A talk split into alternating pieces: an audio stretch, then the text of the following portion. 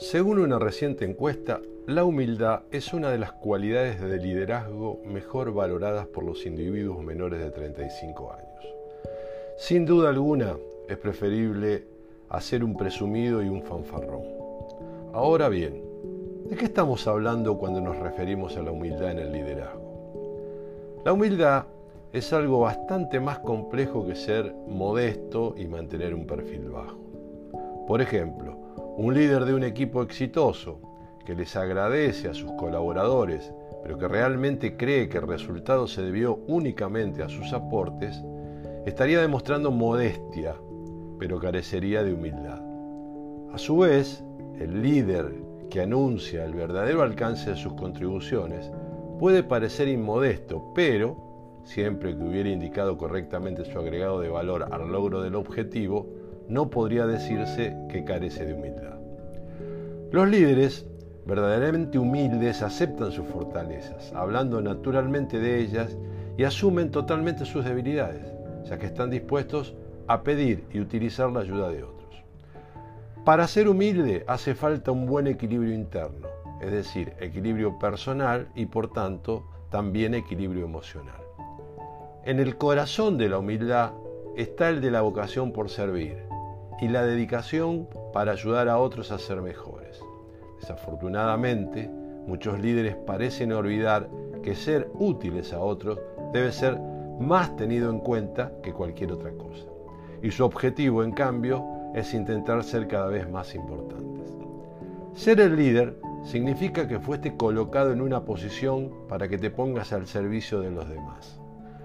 Los líderes que entienden que guiar a otros es un privilegio, rápidamente comprenden que liderar es ante todo acerca del servicio. Lamentablemente demasiadas personas sienten que llegar a una posición de liderazgo y autoridad es su derecho divino, cuando en realidad y en cambio es una obligación que conlleva una inmensa responsabilidad. Los líderes humildes exhiben comportamientos que elevan el espíritu la autoestima y la confianza, motivando a su equipo para lograr cualquier cosa imaginable.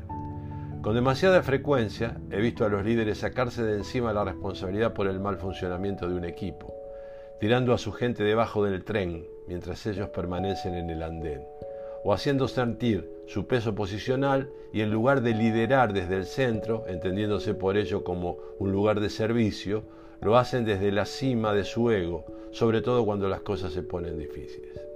Infelizmente, muchos se marean con la altura, sintiéndose superiores a aquellos que su empleo se encuentra por debajo de su nivel de jerarquía en la organización.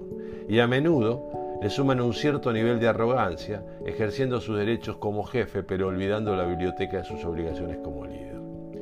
No hay que confundir la humildad con la debilidad o la falta de autoestima. De hecho, se necesita una gran fuerza de voluntad y carácter para poner las necesidades de los demás antes que las propias. No cualquiera puede admitir sus errores y mostrarse como vulnerable, transparente y falible frente a su equipo. Los líderes son responsables del éxito y los medios de vida de cientos o miles de personas. Nunca deben olvidar este hecho y priorizar el altruismo. Sus decisiones, acciones y cómo se llevan a sí mismos impactan a una comunidad grande y diversa que trasciende largamente al negocio que gestionan. Los líderes deben centrarse en servir a sus equipos primero, porque el verdadero liderazgo implica olvidarse de sí mismo e instintivamente reaccionar en el mejor interés de todos. Las personas no trabajan para el líder, las personas trabajan para crear valor y el líder trabaja con humildad para facilitar ese proceso.